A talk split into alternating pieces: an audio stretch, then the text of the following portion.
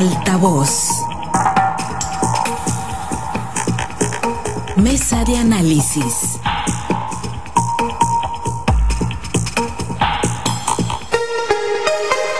Estamos de regreso, tenemos más aquí en Altavoz. Muchísimas gracias por seguir pendientes de la transmisión aquí en Altavoz en Red. Muchas gracias por acompañarnos en las estaciones de Grupo Chávez Radio y en nuestras plataformas digitales.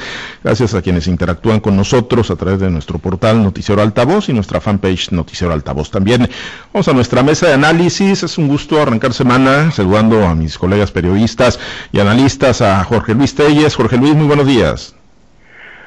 Muy buenos días, Pablo César. Buenos días a Francisco Chiquete. Buenos días a Osvaldo. Buenos días a todo su equipo técnico.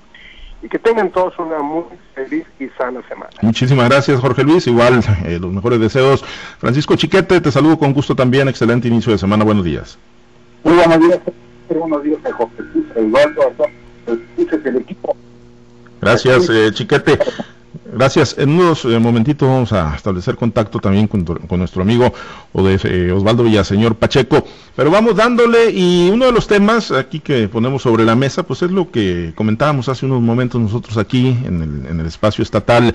Eh, la rebelión, si se puede llamar o se puede poner en esos términos, la rebelión de algunos morenistas quienes rechazan cualquier posibilidad de una candidatura común o una alianza de facto entre el maestro, el precandidato a la gubernatura Rubén Rochamoya y Héctor Melesio Cuen, o en las siglas, hablando de Morena y del partido sinaloense. Y este sábado, para poner en contexto a nuestro auditorio, un posicionamiento en el que estuvo la senadora Imelda Castro, diputados federales, diputados locales, quienes pues rechazan, ¿no? Rechazan esa posibilidad de, unión político partidista entre el, partido sinaloense y Morena y bueno, acusan que el partido sinaloense se ha apoderado de la Universidad Autónoma de Sinaloa, de sus estructuras, que representa la antítesis de la democracia y bueno, una serie de puntos que leyó ahí la senadora Imelda Castro, seis puntos en específico con los que dejan muy claro que por ahí no transitarían ellos.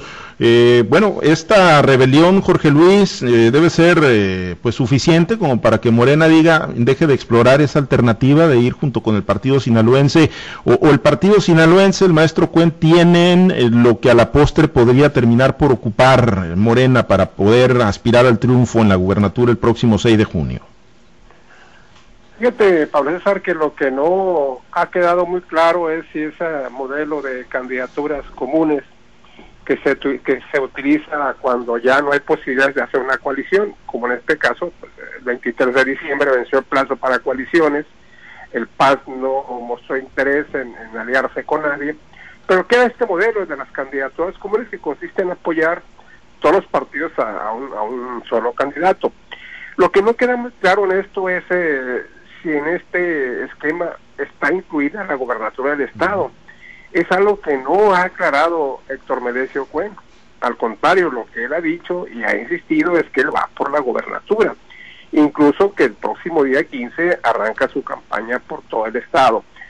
No ha quedado claro, no se ha dicho específicamente si, si está incluida la gobernatura en las negociaciones que evidentemente ya tienen Paz y Morena.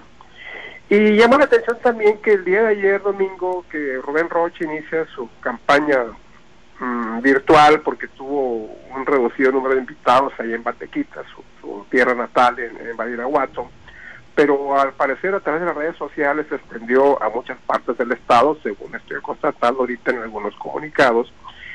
Ahí estuvieron presentes algunos de los que lo atacaron duramente un día antes en la conferencia de prensa que se hizo aquí en Culiacán. Entre ellos la senadora Imelda Castro, que no cabe duda pues que es gente muy ligada a Rocha, y sin embargo fue la que llevó la voz cantante el día de la conferencia aquí, aquí en Culiacán. Para mí, a mi juicio, yo creo que la candidatura gubernamental no está incluida. Cuen, el sueño de su vida es ser gobernador del Estado. Está trabajando, Cuen, hay que reconocer que él comenzó a trabajar inmediatamente después de su derrota del 2016, el 2017, y también comenzó a trabajar un día después de las fatídicas elecciones del 2018. Entonces ha hecho mucho trabajo por todo el Estado. Yo creo que no cabe la menor duda de que él es el candidato de, del PAS a la gobernatura del Estado y que tiene todo el respaldo de este partido, las bases y la militancia del PAS, que somos más de 150 mil afiliados reconocidos oficialmente por el Instituto Nacional Electoral. Me, llama la atención también la, negativa de algunos moranistas a, a este esquema de candidaturas comunes con, con el PAS, cuando lo que se trata es de garantizar la victoria. Realmente las coaliciones electorales son así. Aseguramos la victoria y después de que ganemos o con el resultado que esperamos, pues ya veremos qué hacemos, ¿no? Normalmente las, eh, las coaliciones se, disuelven o, siguen adelante algunas veces, pero lo que importa más es, eh, es la victoria, la victoria en las urnas, y ya después viene otra clase de diferencias que, buscan solucionarse con el paso del tiempo. Morena evidentemente está viendo, está contrarrestando la alianza PRI-PAN, PRD, por este tipo de, alianzas, o sea, jalar a, Morena, jalar al PAS, pues implicaría subir sustancialmente sus posibilidades de victoria.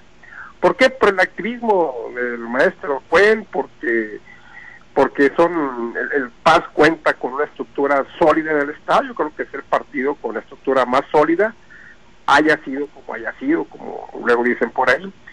Entonces, es de llamar la atención. En unos momentos más aquí Héctor Menezo Cuen va a tener una conferencia de prensa que pues que va a llegar a todos los puntos del Estado por las redes sociales y seguramente aquí aquí va a plasmar categóricamente un, su posicionamiento sobre este particular. Va a ser interesante escuchar a Cuen, porque si algo sabe Cuen es defenderse de esta clase de ataques, entonces hay que esperar para establecer, para establecer un juicio concreto sobre este tema. Sí, porque eh, Francisco, eh, sí implicaría, ¿no? O sea, sí tendría eh, en un momento dado que bajarse de la candidatura Héctor Melesio Cuenojera eh, en un evidente o en un inminente respaldo que, que, pudiera construir o candidatura común o alianza de facto con Rubén Rocha Moya, o, no implicaría eso, o tendría que poner un candidato testimonial, eh, porque es obvio que algo están olfateando esto, grupo, este grupo de morenistas que el sábado, ahí liderados por Imelda Castro, salieron y fueron muy contundentes en el rechazo a que se construya esta posibilidad? Es obvio que se va, a hacer la gubernatura. Rocha no iba a negociar con un enemigo de su grupo íntimo, de su grupo más cercano, por posiciones secundarias. Es obvio que se trata de que apoyen a Rocha para... Entonces esta es la, la situación. ¿Qué, ha motivado estas, estas circunstancias? Bueno, todo el mundo sabemos que la vieja clase política de la UAS fue desplazada por, por Cuenta de la manera más absoluta. Incluso muchos fueron corridos cuando apenas, cuando estaban a punto de alcanzar su jubilación. Entonces hay odios muy fuertes que han llevado a este grupo a tratar de negociar con quien sea que les garantice que, puede desplazar a Juan del poder del agua. Les recuerdo que en la campaña del 2016 estuvieron con para decirles, estamos contigo, pero comprométete a sacar a, Juan del agua. Luego, eh, pues cuando apareció Rocha, fue su estandarte. Incluso Rocha dijo que iban a ir a rescatar a la Universidad Autónoma de Sinaloa. Por eso, eh, este es el desafío más importante que ha tenido el actual precandidato de Morena. Si Rocha le da la espalda seguidores más cercanos, estará estableciendo un precedente muy grave.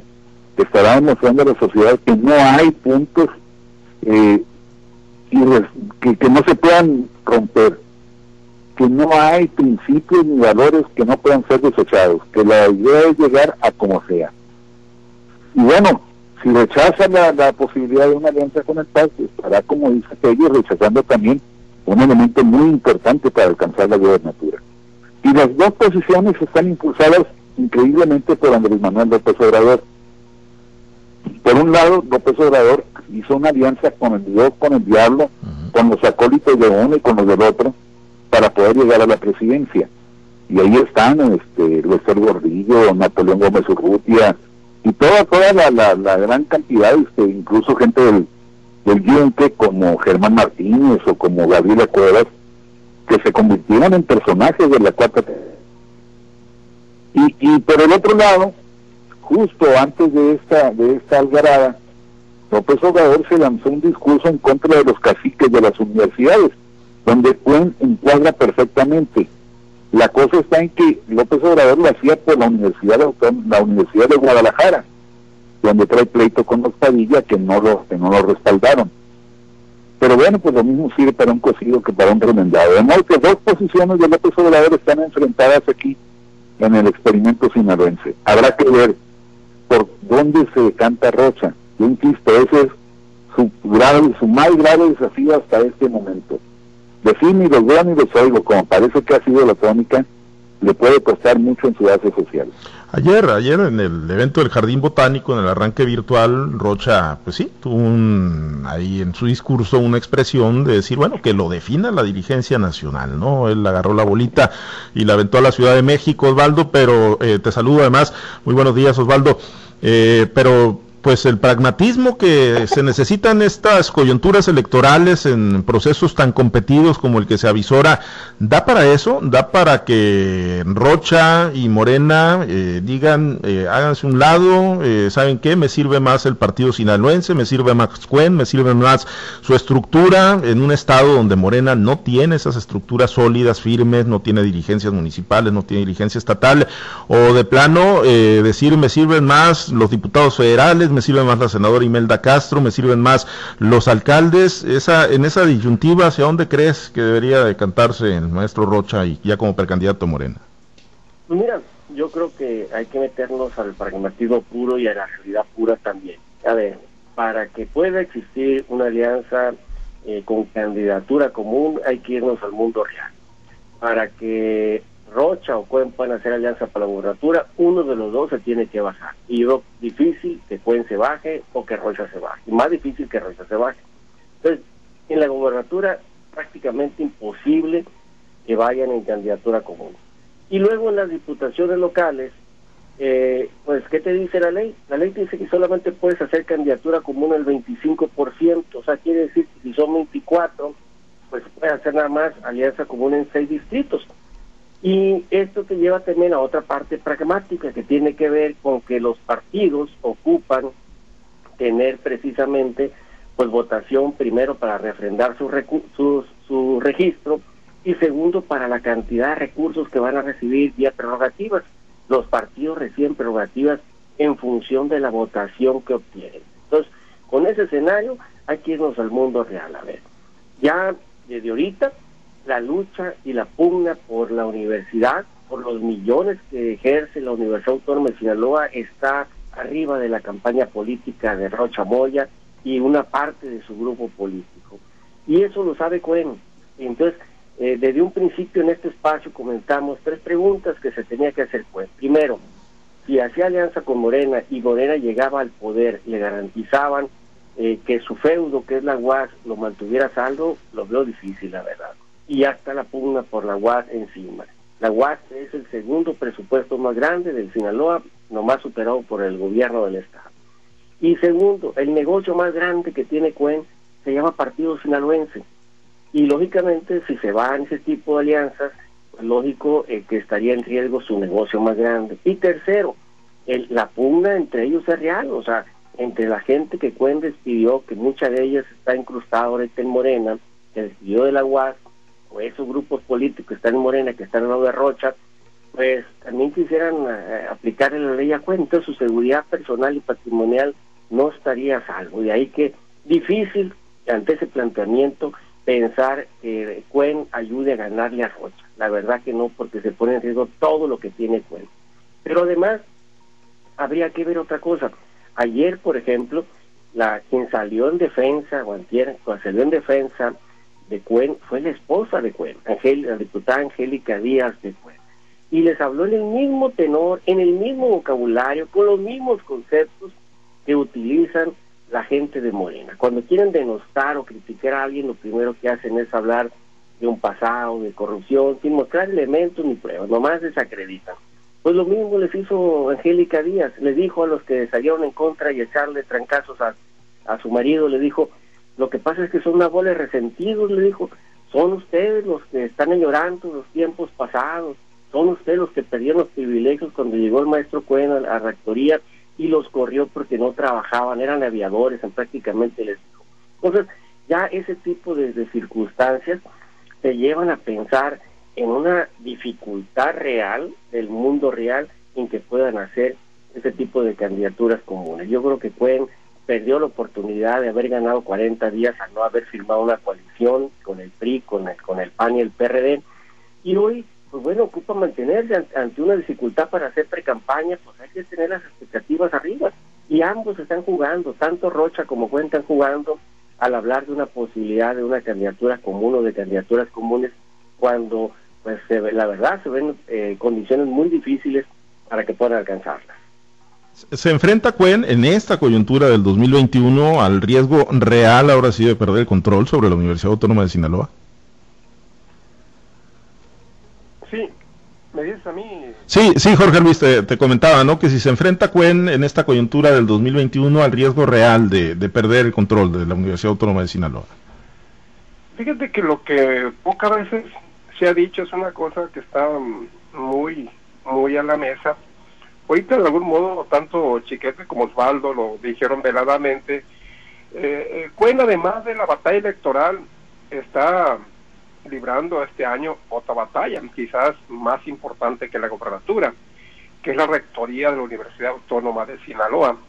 Hay que recordar que el 7 de junio de este año, coincidentemente un día un día después de la jornada electoral, hay cambio de rector en la Universidad Autónoma de Sinaloa y ya no se puede reelegir Juan Eulogio Guerra porque la reelección es únicamente por un solo periodo.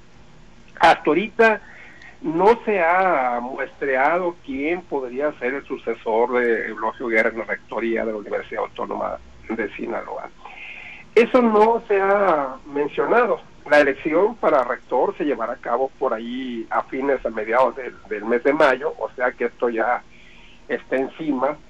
Y eso ahora es momento que no se abre el proceso, que no sabemos quién puede ser. Entonces esta es otra de las batallas muy importantes que seguramente están ocupando el tiempo de Cuen. Como dice Osvaldo, yo coincido plenamente con él, ya va a ser muy difícil a raíz de esta embestida que se tuvo el sábado pasado de parte de pues la gente más pesada de Morena Estado, olvídate de la dirigencia, olvídate de pues no hay dirigencia estatal para empezar, no hay dirigencias municipales, pero sí hay cuadros representativos. Entonces después de esta embestida que tuvo el sábado, incluyendo a la senadora Imelda Castro, que siempre se ha identificado como gente muy cercana a Rocha, pues ya lo pueden a Rocha en un predicamento para llevar a cabo estas negociaciones.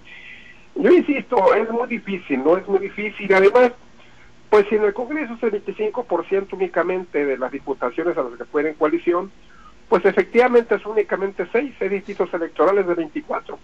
Habría que ver si valdría la pena llevar a cabo. Siempre lo dije yo aquí en este sentido, y ustedes lo, lo deben recordar, Em, fue un error de Héctor Menecio Cuen no haber firmado la coalición con el PRI, PAN, PRD. Finalmente, si no estaba de acuerdo con el paso de los días, pues podría haberse retirado de la coalición. Ya ha pasado en otras ocasiones que los partidos se, se retiran de las coaliciones cuando avanza el proceso. Yo creo que Cuen debió haber hecho esto, he firmado el, el convenio y luego retirarse si las condiciones no se le dan.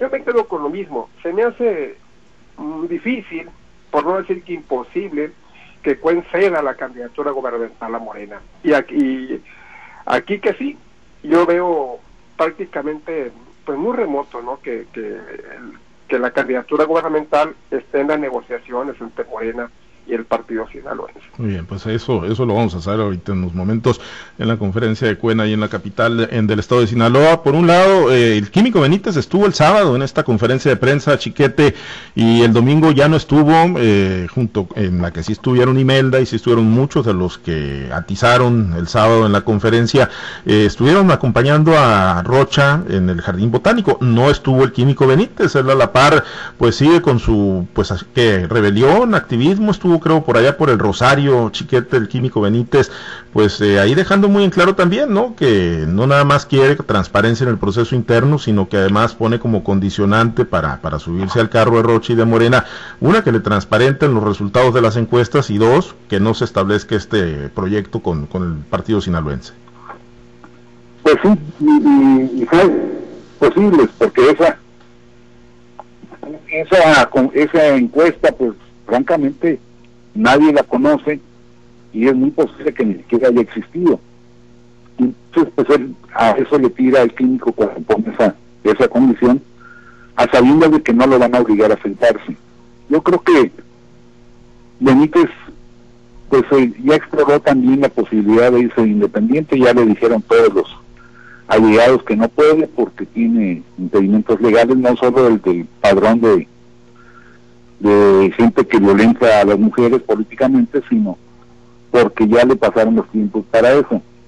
Y francamente se está quedando sin opciones partidistas, de manera que pues es, es seguro que va a terminar doblando las manos, pero siempre en plan de rebelde, sin ninguna participación, sin ninguna colaboración con la candidatura de Rocha especialmente, y si no lo dejan unir en las decisiones locales, tampoco en las candidaturas de nosotros.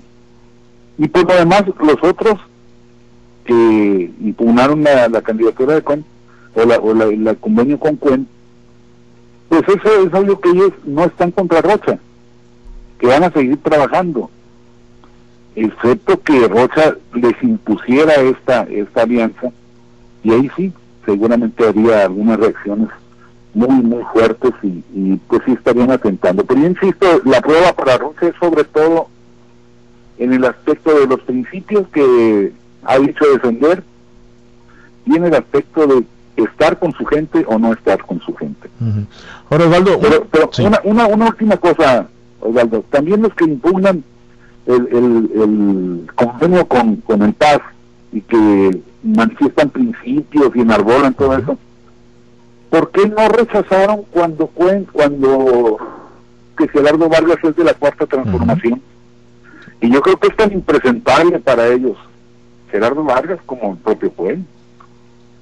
Sí, y de ahí... tampoco es una cosa de principios 100%, sino son odios que se traen ahí acumulados. No, no, y además el ejemplo no cunde, ya, ya lo decían ahorita, ¿no? Eh, como en el pragmatismo el presidente López Obrador pues se, alió con todo mundo, ¿no? Tú lo decías, Chiquete, el Bester, Napoleón Gómez Urrutia, Manuel Barlet y, mucha gente que es claramente impresentable. Pero el tema de fondo, Osvaldo, también es, eh, porque bueno, surgen efectivamente muchas descalificaciones, el posicionamiento fue muy, muy duro, el del sábado leído por, por Imelda Castro, estos seis puntos en contra de Cuen, en contra del PAN, el manejo de la UAS, pero hay o no hay, que es algo de lo que ha presumido mucho Cuen, eh, lo que decía Angélica Díaz y lo que ha dicho el rector, hay o no hay un antes y un después de, de, la era Cuen en la Universidad Autónoma de Sinaloa. ¿Están mejor hoy en la máxima casa de estudio? Digo, independientemente de que es, uno de los presupuestos más jugosos del estado de Sinaloa y que su control pues siempre desatará estas pasiones, pero ¿hay o no hay un antes y un después en la Universidad Autónoma de Sinaloa? Yo diría, Osvaldo. lo que tú estás preguntando, yo diría lo que verdaderamente está de fondo. A ver, parece que perdimos la comunicación ahí con, con Osvaldo Villaseñor. A ver, bueno, no nos escucha. Eh, Jorge Luis, eh, te, lo pregunto a ti también, ¿hay, ¿hay o no hay un antes y un después en la Universidad Autónoma de Sinaloa? Pues yo creo que sí lo hay, ¿no? A partir del momento mismo en que se, en que se crea una nueva ley orgánica de la Universidad Autónoma de Sinaloa, para reglamentar el proceso de elección del rector de la universidad. Hay que recordar que todavía cuando se elige como rector de la universidad, se elige con el método viejo, es decir, con el, con el voto paritario de, de, todos los universitarios, de maestros, de estudiantes, de directivos, un sistema en el que lo mismo contaba el voto del rector que el voto de un estudiante recién egresado a la escuela preparatoria. Por ese método llegó pues, a, la, rectoría de la universidad e inmediatamente lo que se propuso fue crear una, una nueva ley orgánica en la que esto se reglamentara de tal modo que fuera el consejo universitario, o sea, los representantes de los estudiantes, de los maestros, los que eligieron al nuevo rector. Así lo plasmó la ley orgánica y así la aprobó el Congreso del Estado. A partir de entonces, se acabó el desorden que había en la universidad en cuanto a la, en cuanto a la elección de rector. Hay que recordar que cuando venía la época de elegir al rector, pues la Universidad Autónoma de Ciudad se convertía prácticamente en un desastre. No había clases, eran fiestas, eran reuniones, era música de tambora dentro de la universidad, carnes asadas, eh, compra de votos, eh, calificaciones regaladas en favor del aspirante de, los que están buscando rectoría. Por este lado sí sí cambió. La universidad habla mucho pues de la también de que hay un avance académico importante eh, a partir de a partir de entonces. Yo creo que pues había que esperar una evaluación de las autoridades correspondientes para medir efectivamente este avance académico de la universidad que está considerada dentro de las de las mejores cinco universidades públicas a nivel a nivel nacional y es además creo que la tercera con, mayores alumnos. Le voy también a la universidad el hecho de que esté de que admita mucha gente lo ve esto como un aspecto contrario el hecho de que admita prácticamente a la inmensa mayoría de, la, de, los estudiantes que solicitan ingresar a la universidad ya sea para escuela preparatoria ya sea para cursar una carrera profesional eso que nosotros, que aquí en Sinaloa se aplaude, pues en otros lados lo, lo, lo, critican bajo el argumento de que a la UAS pues, puede entrar todo mundo, ¿no? No importan las calificaciones que se traigan, no importan los resultados de, las, de, las, eh, los exámenes, simplemente se dan las puertas y ahí está la gente. Yo creo que en definitiva, por este y por muchos aspectos, sí hay antes y un después en el tema CUEN en la universidad. Osvaldo, eh, con la disculpa, eh, nos comenta que sí, que sí estabas al aire y te interrumpimos, aquí tuvimos un detallito técnico, pero eh, hay, un antes y un después y, además te pregunto, te comento, Cuen, si finalmente no va con Morena, ¿tendría manera de tener utilidad política para el otro bloque o de plano ya hay que quemar sus naves solos de cara al, al 6 de junio? Mira, yo me iría también, eh, Pablo César, a, ver lo que está de fondo detrás de todo este pleito. Está de fondo el pleito por la UAS, pero también está de fondo eh, la voracidad que tienen los morenistas. El mensaje de los morenistas es, hey, no queremos alianza con Cuen.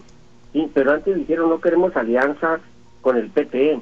y antes dijeron no queremos alianza con el Verde. Y estos partidos que fueron aliados en 2018 hoy están fuera de la, de la alianza en el caso de Sinaloa y en el caso de muchos distritos o muchos estados a nivel nacional. Entonces, ¿qué están haciendo los medios? Están peleando las posiciones para ellos y están peleando el, control total de las candidaturas para ellos. Eso es lo que está de fondo. No están aceptando que entre nadie. El mensaje no era solo para Cuen, era para el PT, para el Verde, para los ciudadanos del mundo y el universo, esos que pensaron que era facilito llegar y asaltar a Morena y se toparon con los morenistas. O sea, era el mensaje global para todos. Ellos quieren todas las posiciones. ¿Qué le queda a Héctor Melesio Cuen?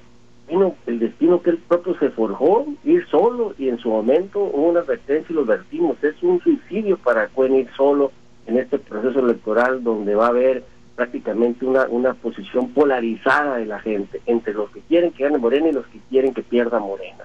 Entonces, es una circunstancia muy difícil para Héctor Melecho Cuen, pero de que no le queda otra más que quemar sus naves e ir solo no le queda de otra maestro doctor Melecho pues difícil ya plantear un escenario diferente al que pueden tener hoy ¿qué le puede interesar más a Cuen? defender su feudo que es la UAS más que pensar en ganar la gubernatura del Sinaloa muy bien, pues vamos a estar pendientes entonces de cuál es la posición ahí de Héctor Melecho Cuen Ojeda el día de hoy. Osvaldo, por lo pronto muchas gracias, excelente día.